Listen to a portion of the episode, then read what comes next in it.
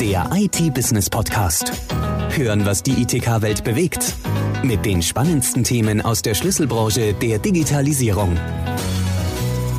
Und hier sind Sarah Böttcher und Annemarie Struck. Und heute haben wir wieder tatkräftige Unterstützung aus der Redaktion. Dieses Mal durch unseren lieben Kollegen Klaus. Hallo. In dieser Folge geht es um ein sehr spezielles, aber auch sehr interessantes Thema, Server- und Hyperkonvergenz. Klingt sehr kompliziert, soll aber einiges vereinfachen. Was Hyperkonvergenz ist, wie sie entstanden ist und was danach kommt, dem bist du auf den Grund gegangen, richtig Klaus? Genau. Ich habe das Thema mal genau unter die Lupe genommen und habe hierzu mit zwei Experten gesprochen. Einmal mit Dr. Markus Pleyer, Systems Engineering Director bei Nutanix und mit Martin Brennecke, Lead Enterprise Architect bei HPE, der uns einen Einblick in die Composable Infrastructure gibt. Herr Dr. Pleyer, vielleicht können Sie uns mal kurz erklären, was man unter hyperkonvergenten Infrastrukturen denn überhaupt versteht. Ja, gerne. Vielen Dank auch für die Einladung äh, zu dem Podcast. Hyperkonvergenz hat sich dadurch entwickelt, dass ja in den äh, Ende der 90er Jahren äh, eine Trennung zwischen den Großspeichersystemen, man nannte das damals SAN und heute nennt man es 3-Tier, entwickelt hat. Das war, äh, ist dem geschuldet gewesen, dass einfach die Prozessorgeschwindigkeit sich schneller entwickelt hat als die drehenden Festplatten. In den letzten Jahren gab es aber neue Technologien, die unter dem großen Begriff Flash zusammengefasst werden, die es ermöglicht, äh, den Speicher wieder näher an die CPU hinzubringen. Das heißt, man konvergiert wieder den Festplattenspeicher stärker an die äh, CPU. Um dieses Ganze entsprechend auch vernünftig verwalten zu können, weil Sie können sich vorstellen, die Sachen werden immer komplexer, hat man eine einen Systemlayer eingebaut, um die Physik von der eigentlichen Software und Apps zu trennen. Man nennt es oft, oft Hypervisor, was heutzutage eigentlich ein Standard-Feature ist, die jeder mhm. Prozessor oder auch jede Software unterstützt um die eigentlichen Applikationen und die Aufgaben, die eigentlich die Software, die die Benutzer äh, brauchen, von der Physik zu trennen. Und hyperconverged Systeme sind eigentlich in der Lage, ohne dass die Physik in irgendeiner Form eine große Rolle mehr spielt, diese Applikationen zu hosten. Das heißt, Sie können Physik dazu addieren, Sie können Physik wegnehmen, es wird automatisch balanciert und solche Themen, die Sie eben nicht können, wenn die äh, Physik sehr komplex ist. Oft äh, nutzt man die hyperconvergten Systeme auch dazu, um in, in den Begriff der Cloud einzusteigen. Unter dem Cloud versteht man dann einfach agile Systeme, die sich auch sehr stark automatisieren lassen, was in hyperconvergten Systemen dann natürlich möglich ist weil dort die Software eigentlich die Physik kontrolliert und unabhängig von den Applikationen diese steuert. Mhm, gut. Ähm, zu Beginn verstand man unter hyperkonvergenten Systemen eigentlich Appliances, die, sage ich mal, als solche relativ starr waren und relativ schlecht skalierbar, weil man eben im Prinzip nur immer eine zusätzliche Appliance hinzufügen konnte. Wenn irgendwo der Speicher ausgeht, muss eine zusätzliche Box rein. Wenn es mit dem Netzwerk knapp, wird, muss eine zusätzliche Box rein. Wie hat sich das jetzt Länden äh, verändert? Naja, wenn, wenn irgendwo die Physik knapp wird, muss man natürlich Physik dazustellen. Was aber passiert ist natürlich, äh, man hat ja, sage ich mal, noch vor fünf Jahren einzelne Inseln gebaut für größere Applikationen, die meistens auf SAN-Infrastrukturen, wir nennen es auch Dreitier, laufen. Und wenn natürlich jetzt da in einer dieser Inseln Inseln in irgendeiner Form Physik gefehlt hat, konnte man schlecht von einer anderen Insel die Physik rüber transportieren, weil einfach physikalische Grenzen waren. Hyperconverged Systeme, äh, so wie wir sie sehen, äh, benutzen mehr den Ansicht eines im weitesten Begriffe Software-Defined Rechenzentrums, wo die Software im Prinzip alle Ressourcen definiert und auch entsprechend Ressourcen umverteilen kann. Das heißt, sie haben einen wesentlich höheren Auslastungsgrad dann an den Ressourcen, die physikalisch zu, zur Verfügung stehen, ohne dass sie sofort was nachschieben müssen. Selbstverständlich, wenn irgendwann einmal zu wenig Physik da ist, weil sie mehr Rechenkapazitäten bauen, müssen sie etwas dazustellen. Das ist, übrigens aber bei allen äh, Architekturen so. Ja, aber mittlerweile kann man jetzt auch bei hyperkonvergenten Systemen, sage ich mal, die Kapazität flexibler erweitern, als es noch vor ein paar Jahren notwendig möglich war. Ja, selbstverständlich. Unsere Systeme können Sie natürlich auch äh, additionelle äh, zusätzliche Karten, also Physik reinbauen, während auch, mhm. während im Prinzip die, also nicht laufen, aber das kann man entsprechend machen, dass der Betrieb nicht beeinflusst wird. Sie können natürlich die Festplatten oder auch die Flash-Kapazitäten erweitern.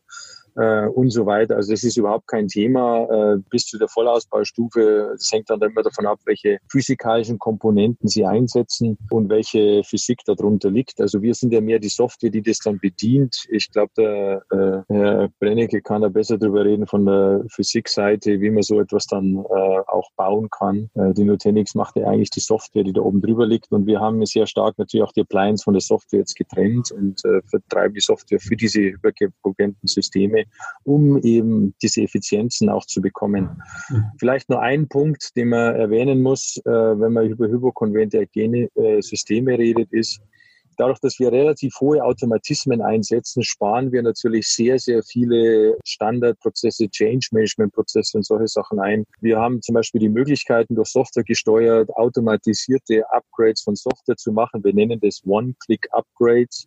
Das heißt, wenn Sie heute eine neue äh, Microsoft-Version von, ähm, von einer Applikation einsetzen, die erwartet, dass der Hypervisor abgegradet wird, die erwartet, dass irgendwelche Firmware abgegradet wird in den Platten oder irgendwelchen Netzwerkspeichern, das passiert bei uns vollkommen automatisch, ohne dass der Benutzer oder auch der Administrator dort eingreifen muss.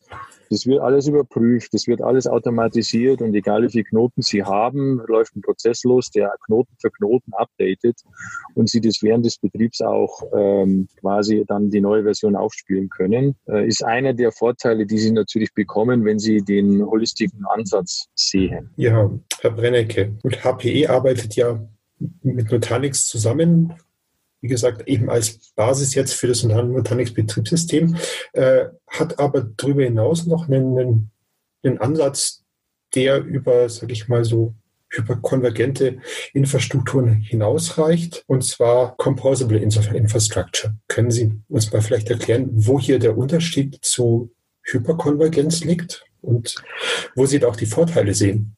Ja, ja gerne. Ähm, also äh, sagen ganz richtig, wir sind natürlich auch, weil wir ein relativ breites Portfolio haben, als äh, quasi Vollsortimenter in, in, in der Enterprise IT ähm, natürlich auch im Hyperconverged ähm, Umfeld aktiv. Ähm, das ist richtig.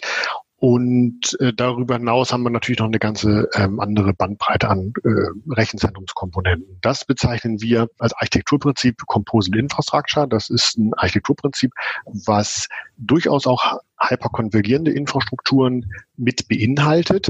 Denn ich sehe den, den Übergang von einer HCI-Infrastruktur oder HCI-Building-Blöcken, nennen wir es mal, zu einer Composal-Infrastruktur als relativ fließend. Eine Composal-Infrastruktur zum Vergleich zu einer HCI-Infrastruktur umfangreicher. Das heißt, da reden wir tatsächlich wieder über disaggregierte Systemkomponenten, also zum Beispiel Server, verschiedener Couleur und verschiedener Ausbaustufen, mhm. also auch bis in, äh, in sehr große, sehr memory-lastige große Maschinen. Wir reden über RR-basierte Storage, wir reden über ähm, klassisches SAN-Fabric, wenn das dann gewünscht ist und benötigt wird. Und wir reden auch natürlich über Software-Defined Networking. Der Punkt dabei ist, dass ich alle diese Komponenten genauso oder möglichst elegant natürlich in einem gemeinschaftlichen Steuerkonzept und einem Steuerungsmechanismus orchestrieren kann.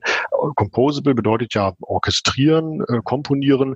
Ähm, das bedeutet, ich mache auch über Software-Defined Management, ganz ähnlich wie im Bereich HCI, orchestriere ich diese gesamte Infrastruktur. Das geht natürlich nur, wenn ich herstellerübergreifend standardisierte Schnittstellen habe. Das ist mhm. typischerweise heute eine, eine REST-Schnittstelle, eine REST-API und über ein möglichst intelligentes Management-Layer, was ich ja oben drüber äh, liegen habe, orchestriere ich diese verschiedenen Ressourcen auf Basis zum Beispiel von Profilen, Workload-Templates und orchestriere mir dadurch einen eine Kombination aus Compute-Ressourcen, also Server-Power, ähm, Storage-Bedarf, Netzwerk, sowohl SAN als auch Ethernet-Netzwerkbedarf, äh, baue dort eine Infrastruktur für meinen Workload, für meine containerisierten Workloads oder meine Bare Metal Workloads oder eben meine Hypervisor virtualisierten Workloads ähm, und kann das eben dadurch auch skalieren. Das heißt, mhm. ich abstrahiere mich genau wie im HCI-Umfeld von der eigentlichen Hardware, von dem Komponentenmanagement auf Hardware-Ebene und verlagere mein gesamtes Management und den Blick auf die Infrastruktur in die Software-Ebene. Und eine Software kann ich eben automatisieren, die kann ich mit anderen Software-Tools ansprechen, die kann ich in, in Workflow-Chains äh, einbetten und dadurch bekommt natürlich das äh, Rechenzentrum eine unglaubliche Flexibilität äh, für zukünftige Herausforderungen. Gut, es gibt ja nicht nur die zukünftigen Herausforderungen, sondern auch eine ganze Reihe von Legacy-Applikationen, die man einfach mitschleppen muss, um den Betrieb am Laufen zu halten. Ich habe äh, in einem Papier von Ihnen gelesen, dass die Composer Infrastructure den Vorteil hat, eben, sage ich mal, neue und alte Applikationen kombinieren zu können. Ja, genau. so, dass die eben parallel laufen und gemeinsam verwaltet werden. Äh, ganz genau. Also das Stichwort, was da äh, schnell fällt, ist dann das äh, von, von Gartner geprägte Schlagwort bimodale IT, also oder IT der zwei Geschwindigkeiten. Ich habe natürlich nicht überall nur Greenfield und habe, sondern die also alle Unternehmen oder alle unsere Kunden äh, haben natürlich eine Bestands-IT, die selbst wenn es um Erneuerungsprojekte geht, im gewissen Maße ähm, ja weiter existiert, wo entweder äh, Legacy-Applikationen zu betreiben sind, sehr in-Memory datenbankenlastige Applikationen, Dinge, die ich also nicht auf einen, sag ich mal jetzt, zwei Sockelserver in einer Scale-Out-Architektur in einer VM laufen lassen kann oder möchte, aus verschiedensten Gründen. Technisch, finanziell, das sei jetzt mal dahingestellt. Mhm. Und auf der anderen, also das heißt, ich habe einen sogenannten Legacy-Bestand. Ähm, Gartner nannte das damals Mode 1. Mhm. Und natürlich habe ich dann neuartigere Anforderungen, wo ich nicht über klassisches Bare Metal und hochskalierende Scale-up-Systeme rede, sondern eben über ähm, das, was ich zum Beispiel perfekt mit einer HCI-Infrastruktur abdecken kann, ähm, wo ich über containerisierte Workloads spreche, was typischerweise alles dann im Bereich Scale-out-Architekturen liegt, also viele Systeme, viele zwei Sockelsysteme, die gleichartig nebeneinander stehen und dadurch zusammenarbeiten. Und die Kunst ist es, ein Betriebsmodell zu definieren oder zu haben, welches mir erlaubt, beide Möglichkeiten äh, oder beide Welten einheitlich zu betreiben. Mhm. Und weil, wenn ich das nicht tue, habe ich natürlich die Gefahr, dass ich zwei verschiedene Betriebsprozessmodalitäten abbilden muss. Ich habe auf der einen Seite Anforderungen im Bereich dieses sogenannten Mode 2, also moderner Architekturen, moderner Applikationen, Cloud-Native-Applikationen, DevOps-getriebene Applikationsbereiche, wo ich ähm, auch einen Multi-Cloud-Ansatz fahren möchte in der Kombination mit äh, einer oder mehrerer Public Clouds mhm. oder eben mir eine Private Cloud aufbauen möchte aus verschiedenen Gründen. Auf der anderen Seite habe ich Legacy-Applikationen oder Traditionen, traditionelle IT-Landschaften, die ich weiter betreiben muss und möchte. Und die Kunst ist es, mit einer Composable Infrastructure beides zu verbinden. Denn äh, das äh, nicht desto trotz, wenn wir hier das Ganze abstrahieren auf einen Software Management Layer, auf REST API Basis, auch herstellerübergreifend, reden wir ja trotzdem über standardisiertes x86 Computing darunter. Mhm. Und die Kunst ist dann eben mit einem Software Management Layer da oben drüber, Software Defined Management in einem Software Defined Data Center Konzept, diese beiden Welten miteinander zu verbinden. Und das gelingt sehr gut mit einer Composable Infrastructure, wo dann auch HCI Bestandteil von ist wieder. Ähm, Herr Dr. Pleier, hat HCI, sage ich mal, auch äh, Rezepte, um mit dieser bimodalen IT umzugehen? Oder setzt man darauf, dass man einfach als Teil dann äh, einer Composable Infrastructure eingebunden wird? Eine, eine der Herausforderungen bei HCI ist die, dass wir im Prinzip äh, äh, virtuelle Systeme voraussetzen. Das heißt, wenn Sie heute äh, natürlich noch äh, Infrastrukturen betreiben müssen, wo Sie auf die, auf, wie wir das nennen, Bare Metal setzen, also wo Sie im Prinzip keine Abstrahierung zwischen der Physik und der Software haben, sondern äh, wie das an die Mainframe ist, direkt durchgreifen, dann haben sie natürlich auch die Herausforderung, dass in irgendeiner Form hier die äh, Sachen nicht äh, zusammenpassen. Wir sind aber fest der Meinung, dass äh, die meisten Workloads, die es heute im Rechenzentrum gibt, man auch virtualisiert hat, schon in vielen Rechenzentren und die natürlich dann auch wie autonomes Fahren von virtuellen Maschinen auf hyperkonvergenten Strukturen laufen können. Ich persönlich glaube, dass die Herausforderung da mehr besteht, äh, welche Infrastrukturen und Architekturen wir dann abgrenzen kann und vielleicht einzeln betreiben muss und vielleicht ähnlich wie es vielleicht auch noch zum Teil Mainframes in manchen Unternehmen sind, einfach weiterlaufen und im Prinzip dort, äh, wenn das äh, Gartner so sagt, in der Mode 1 weiterlaufen. Ich glaube aber, dass die, die Wertschöpfungskette und auch viele Applikationen in diese sogenannte Cloud Operation Modell reingehen. Und da kann man auch sicherlich Schwergewichte und traditionelle Applikationen mit überführen. Wenn Sie heute sehen, sehr viele Datenbanken, die ja Mittelwehr gelten, sind auch schon auf hyperkonvergenten Strukturen unterwegs und auch große Applikationen wie zum Beispiel SAP mit In-Memory werden auf hyperkonvergenten Systemen gefahren. Also das heißt, ähm, da sind wir dann eben auch bei solchen Themen wie jetzt die Unterstützung von Optane Memory beispielsweise. Ja, auch das gibt es selbstverständlich. Also das ist ja dann wieder eine Physikkomponente. Also Sie, Sie sehen auf Hyperconversion-Infrastrukturen äh, selbstverständlich auch Grafikbeschleuniger von mhm. NVIDIA für VDI-Applikationen oder von mir aus auch für mhm. Äh, Integrationen für verschiedene neuronale Netze. Also solche Funktionen existieren, wobei natürlich die, die, äh, die meiner Meinung nach die Physik in eine Standardisierung übergeht. Mhm. Also wenn Sie heute die großen sogenannten Hyperscaler, wie man es ja nennt, äh, anschauen, die haben natürlich eine standardisierte Infrastruktur darunter, weil durch Standardisierung und Automatisierung man erstens sehr, sehr, sehr viele Fehler ausmerzen kann.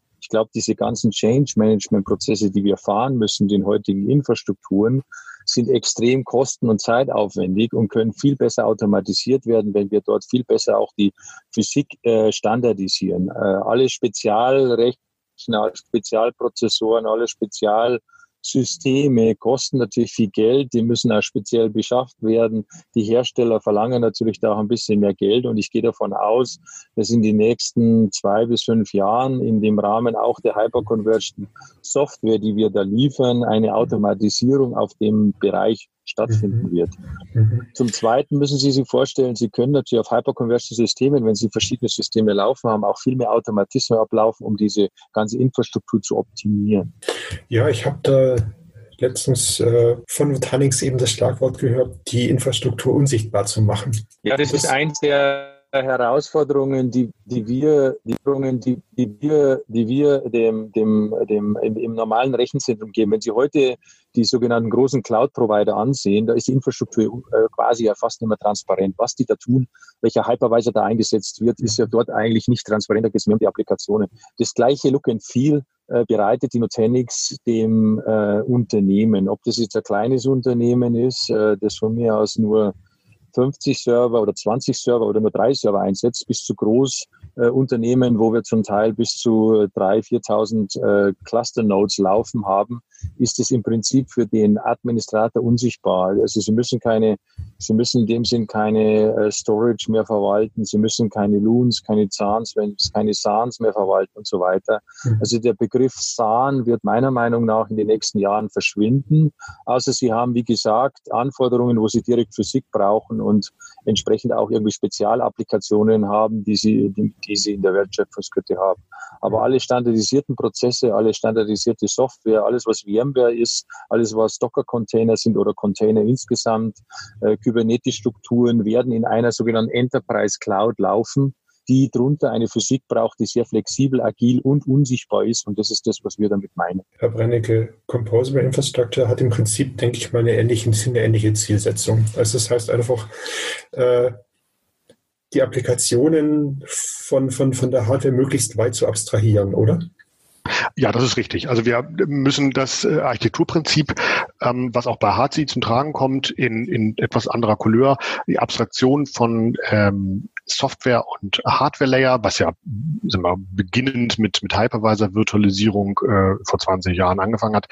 Ähm, das macht eine Composable Infrastructure äh, genauso, aber eben äh, ermöglicht es durch die Flexibilität eben auch sämtliche anderen Komponenten in so ein Infrastrukturbetriebsmodell mhm. mit, mit einzubeziehen. Ob das jetzt verschiedene Hersteller sind, die sich eben auf die gemeinsame Schnittstellennutzung geeinigt haben, typischerweise, wie gesagt, ist es REST, was ich dann ja auch wieder anspreche mit anderen Tools, ob das jetzt Python, PowerShell ist, Ansible, ähm, nutze, ob ich darüber ein, eine Private Cloud Plattform packe, wie, wie Stratoscale oder ähm, das Morpheus einklinge für ein Multiple Cloud Management, das sei dann mal dahingestellt. Aber das ist das gleiche, der, der gleiche Gedanke und deswegen sagte ich ja vorhin eingangs, für mich sind das, ist das Ganze ähm, von, von HCI über, jetzt gibt es auch schon den Begriff Disaggregated HCI, was irgendwie so den Begriff ein bisschen konterkariert, hin in eine Composable Infrastructure, ist für mich eigentlich ein, ein fließender Übergang. Und das hängt allein davon ab, welche Workloads möchte ich denn überhaupt abbilden? Was, was möchte ich denn an Services intern bereitstellen? Und wie passt das Ganze in eine, eine Multi-Cloud-Strategie, die ich vielleicht als Betreiber äh, meiner internen IT äh, ab, abbilden möchte? Und da ist Composable Infrastructure vom, vom, äh, vom Grundgedanken her genauso wie HCI. Ich abstrahiere von der, von der Hardware, aber nichtsdestotrotz, und das sehen wir ja, weil wir eben als Vollsortiment ein sehr breites Portfolio haben, gibt es de facto diese Anforderungen ja in der Enterprise IT. Es gibt die äh, Notwendigkeit nach sehr, sehr schnellem Lossless Fiber Channel. Es gibt äh, Anforderungen im Bereich sehr, sehr hoch skalierende, also Scale-up äh, in-Memory-Datenbankenbereiche. Wenn wir ein bisschen weiter gucken, geht es auch in den Bereich Memory, also speicherzentrisches Computing, Memory-driven Computing. Und da verlasse ich den Bereich HCI dann äh, vom, vom Grundgedanken und bin dann eben in einer Composite Infrastructure, die aber von den Steuerungsmechanismen und vom Anspruch her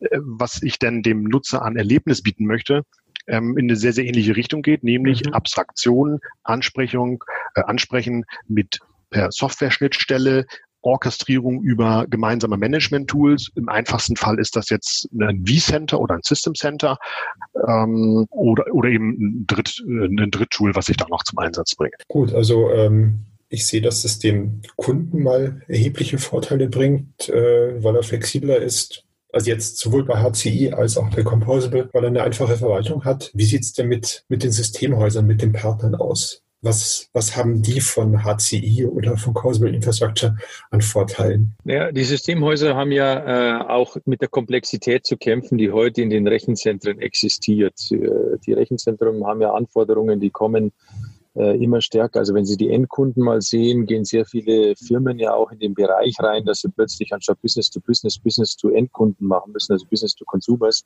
Das heißt, die Anforderungen aus den Fachabteilungen werden immer agiler und immer schneller. Es hat sich äh, in der Historie so ergeben, dass sehr viele Systemhäuser natürlich auch die, das Management zum Teil übernommen haben bei den Kunden aus wegen Facharbeitermangel und Sie kennen sicherlich diese Themen, was mhm. natürlich hyperconverged Infrastrukturen dazu führen, dass sich die Systemhäuser auf die Sachen fokussieren können, wo mehr Value generiert wird.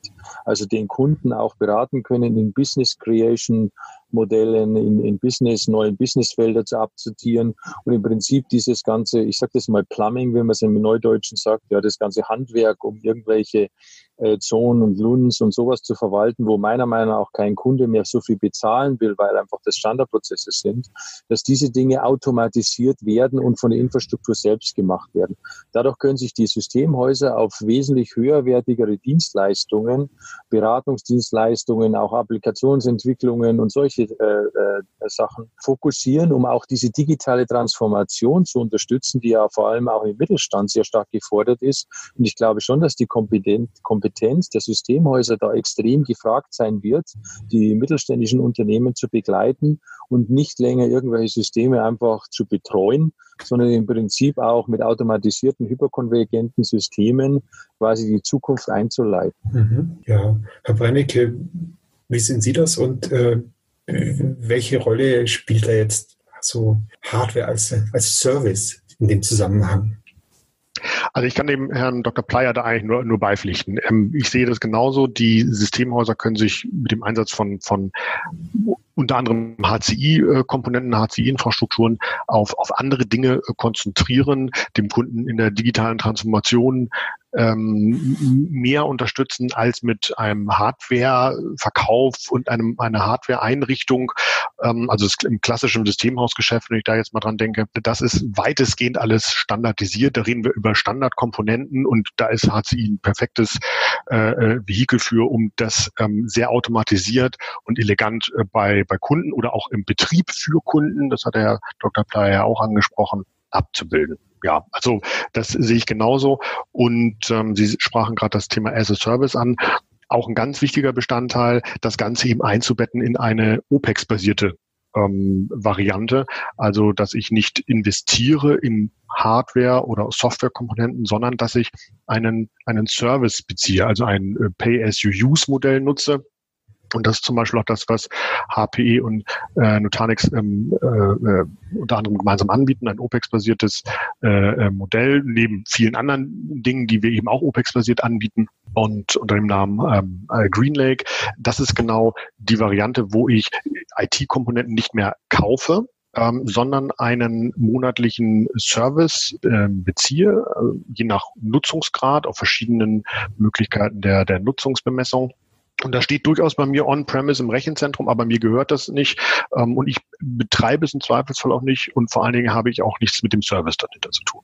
Und das sind Modelle, die also stark im Kommen sind, gerade wenn wir im, im Bereich Fachkräftemangel ähm, uns angucken, dass wir definitiv mehr Bedarf haben an IT-Fachkräften, was den Betrieb angeht, was den Service angeht, als wir überhaupt im Moment decken können, sind solche Modelle natürlich, also einerseits elegant verpackte Infrastrukturkomponenten mit softwarebasiertem Management und gewissen Self-Healing-Funktionen, wie es zum Beispiel bei HCI oder Composal-Infrastrukturen der Fall ist. Und das dann noch kombiniert mit as a Service, also OPEX-basierten Bezugsmodellen, dann wird da natürlich schnell ein Schuh draus. Jetzt vielleicht noch so abschließend. Self-Healing ist ja schon erwähnt worden. So, wo geht, wo geht die Reise hin? Was bringt die Zukunft? Erwarten Sie, dass, sage ich mal, so KI, Machine Learning jetzt so in der Data Center Infrastruktur in Zukunft noch, noch, noch eine viel größere Rolle spielen wird und, sage ich mal, so die Automatisierung noch mal ein Stück weit vorantreiben? Also, ich fange jetzt mal an. ähm, ja, also auf jeden Fall. Äh, selbst, selbst reden. Wir haben da, wir investieren in dem Bereich sehr stark. Wir sehen da sehr, sehr ähm, großen Bedarf und sehr, sehr interessante Möglichkeiten. Ähm, egal jetzt in welchem Infrastrukturbereich wir uns angucken, ob das im Bereich Composable Infrastructure ist oder ob wir uns im Bereich HCI angucken oder andere Infrastrukturbereiche, äh, inklusive des Applikationslayers natürlich immer dazu, weil ähm, erst natürlich durch die Verbindung dieser verschiedensten Datenpunkte, die wir im, Rechenzentrum haben, also Applikationsebene, Netzwerkebene, äh, also damit meine ich Traffic Flow, Latency und so weiter, ähm, den Hardware-Informationen, ja, auch wenn jemand sagt, er ist zu 100 Prozent virtualisiert oder containerisiert, läuft das ja auf einer Hardware, die auch betrieben werden muss, wo Firmware drauf läuft, ähm, wo es Bugfixes für gibt, wo es Einstellungsmöglichkeiten gibt plus Hypervisor Layer, plus Software Management Layer, plus den VMs und dem Betriebssystem in diesen VMs drin. Da haben wir also Millionen von Datenpunkten, äh, die wir intelligent korrelieren können miteinander, um daraus Rückschlüsse zu ziehen. Warum passieren bestimmte Dinge? Warum habe ich Bottlenecks an Stellen, die ich erstmal auf den ersten Blick gar nicht vermuten würde. Äh, was habe ich für Folgeprobleme? Haben vielleicht andere Kunden, die ähnliche Firmware, ähnliche äh, Hypervisor-Version, ähnliches Management-Interface nutzen, Probleme bekommen? Habe ich da irgendwelche Trends, die ich erkennen kann? Das sind alles Dinge, die ich mit einer KI sehr, sehr gut, sehr, sehr elegant ähm, erfassen kann. Mhm. Und wenn man das ein bisschen weiterdenkt, natürlich auch das Thema Self-Healing dann perfekt integrieren kann, weil mir die äh, KI dahinter auch Dinge vorschlägt oder Cases alleine öffnet. Also sprich auf der Software- und Hardware-Ebene ähm, schon mit dem Hersteller anfängt zu kommunizieren, dass dort ein Problem existiert oder existieren könnte in Zukunft. Weil das sind Dinge, die den Service und vor allem natürlich auch die Service-Uptime ähm, nochmal massiv triggern werden. Herr Dr. Pley, Ihr Blick in die, Klinik Glaskugel? Ja, also äh, um, um Artificial Intelligence hier mal ein bisschen auch äh, oder Machine Learning reinzubringen, bloß damit man sieht, was heute schon möglich ist und dann kann ich ein bisschen erzählen, was wo es hingeht. Also heute ist es schon so, dass wir quasi die Infrastruktur über Wochen, Monate beobachten, logischerweise Rückschlüsse ziehen, was passiert. Äh, bei uns laufen Prozess, äh, Prozesse, die nennen wir Curator, die im Prinzip die Infrastruktur immer wieder in einen Zustand bringen, der optimiert ist für den, was als nächstes denn kommen wird. Und das hat natürlich den Vorteil, wenn Sie das immer in den Infrastrukturen fahren lassen, dass Sie auf individuell für den Kunden spezifisch diese äh, Sachen anpassen können. Und dafür ist natürlich Machine Learning und solche Dinge sehr, sehr gut geeignet. Dann haben Sie nämlich nicht eine standardisierte, jeden Sonntag passiert das, sondern individuell für den Kunden eine optimierte äh, Version. Also wenn am Montag in der Früh alle ähm, vereinfacht gesagt Leute in die Arbeit kommen und dann müssen sehr viele VDIs gebootet werden, dann kann die äh, künstliche Intelligenz die Infrastruktur darauf vorbereiten und wenn am Samstag dann im Prinzip sehr viel Backups gefahren wird, kann im Prinzip andere Prozesse, andere Physik bereitgestellt werden mhm. und, und freigeschaufelt werden, um das zu tun. Das wird in der Zukunft noch viel stärker gehen. Wir bieten jetzt schon Systeme an, wo wir gewisse Informationen auch zu uns nach, äh, nach USA schicken können, natürlich anonymisiert, nur über die Physik itself, wenn man das mal so formulieren mhm. darf, und dort daraus Analysen baut, was könnte denn in der Infrastruktur als nächstes ein Problem werden? Zum Beispiel, dass der Speicher überläuft, zum Beispiel, dass die mhm. CPU falsch ist, dass sie irgendwelche Memory-Fehler bekommen und austauschen müssen, um proaktiv all diese Dinge zu tun. Selbstverständlich sind auch solche sogenannte Self-Healing-Mechanismen drinnen. Also wenn wenn wir haben Mechanismen, äh, weil wir auch alles API gesteuert ist, dass wenn Sie eine einen Fehler haben in einer Applikation, weil die plötzlich zu viel Memory zieht, dass die Applikation auf die Nase fällt, dass die automatisiert wieder gestartet wird. Wenn plötzlich viele Benutzer Applikations, äh, äh Applikationsanfragen stellen, dass mehrere VMs gestartet werden und solche Automatismen werden in der Zukunft kommen. Ja, das klingt ja schon nach einer wirklich sehr interessanten Zukunft für unsere Branche. Das Thema Hyperkonvergenz wird die ITK-Welt sicher noch länger begleiten. Vielen Dank fürs Zuhören und das nächste Mal geht es um das papierlose Büro. Der IT-Business Podcast. Hören, was die ITK-Branche bewegt. Der Audiopool für die spannendsten Themen der größten Branche Deutschlands. Jetzt abonnieren auf Spotify, Soundcloud, YouTube, Deezer und iTunes.